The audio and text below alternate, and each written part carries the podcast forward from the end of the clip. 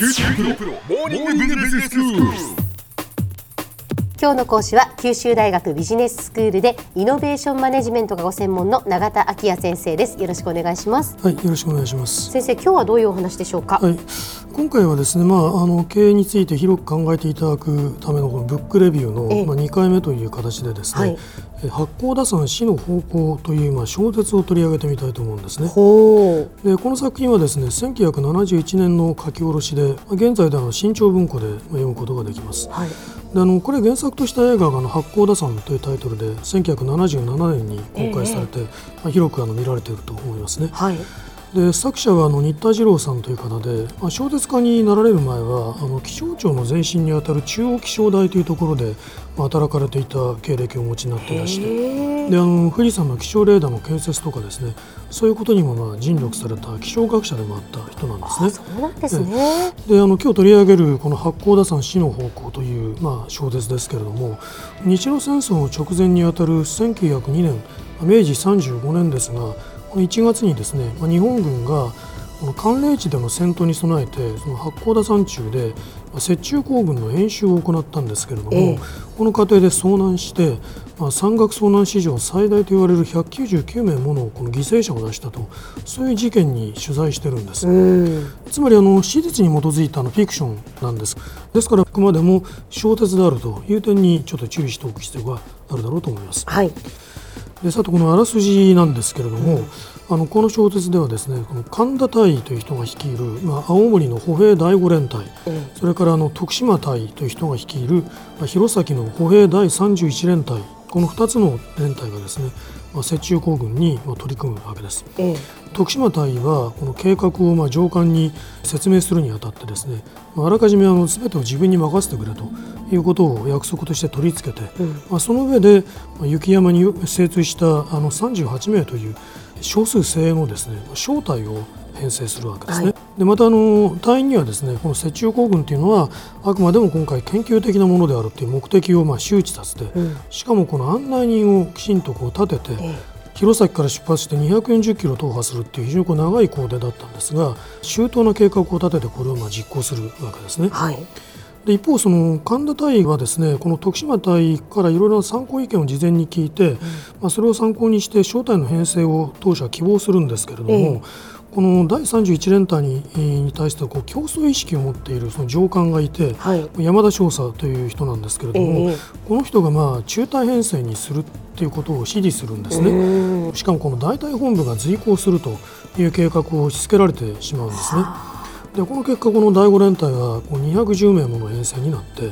え行程はまあ青森から出発してまあ50キロを踏破するというものだったんですけれども、はいはい。どうもその目的があの兵の訓練を兼ねるというような形で曖昧なものになってしまいましたし、うん。でしかもあの山田少佐という人が、まあ、あんなに立てればどこにでも行けるんだというような精神主義を持っていてあんなにを立てないという形で、まあ、出発してしまったんですね。なるほど不幸にもですねこの演習中にこの記録的な大寒波が襲来するわけです。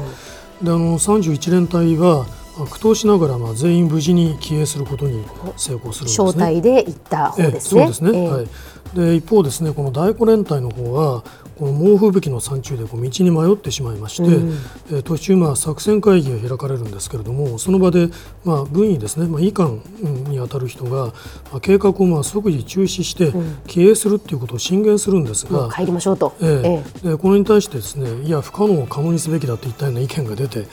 あ 山田少佐が軍刀を抜き放ってですね、ええ。前進を指示すると。で本来指揮の権限はですね神田大にあるべきところをですね、うん完全にその指揮権を奪ってしまうわけですね。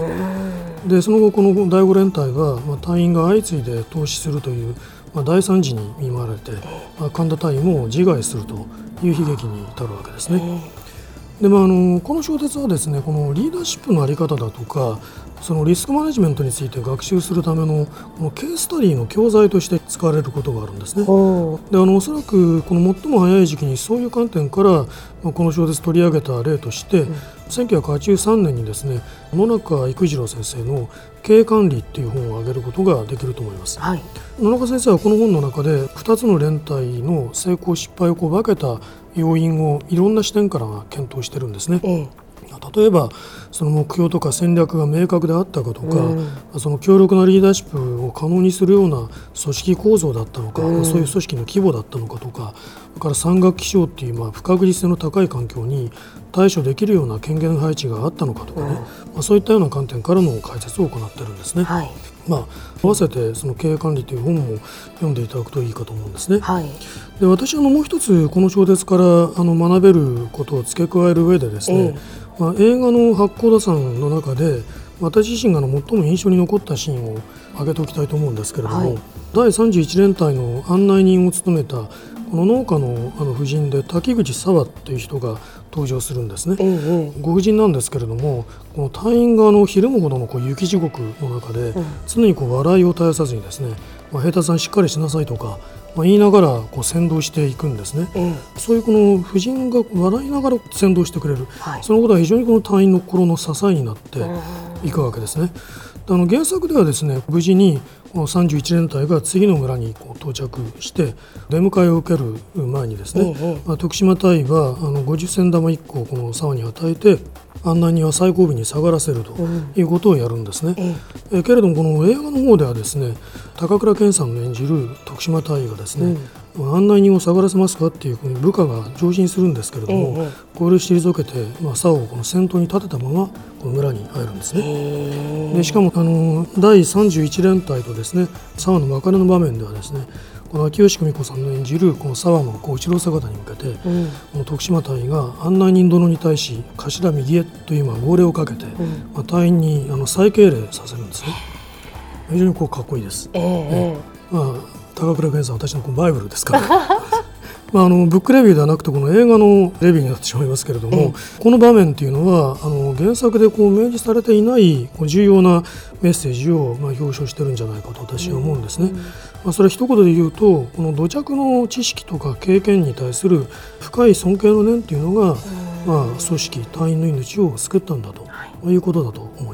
ます。では先生今日のまとめをお願いします、はい、リーダーシップのあり方等についてあの考えさせられる小説として新田次郎さんの八甲田山市の方向を、えー、紹介いたしました。ぜひ、まあ、ご一読ください。今日の講師は九州大学ビジネススクールでイノベーションマネジメントがご専門の永田昭也先生でした。どうもありがとうございました。ありがとうございました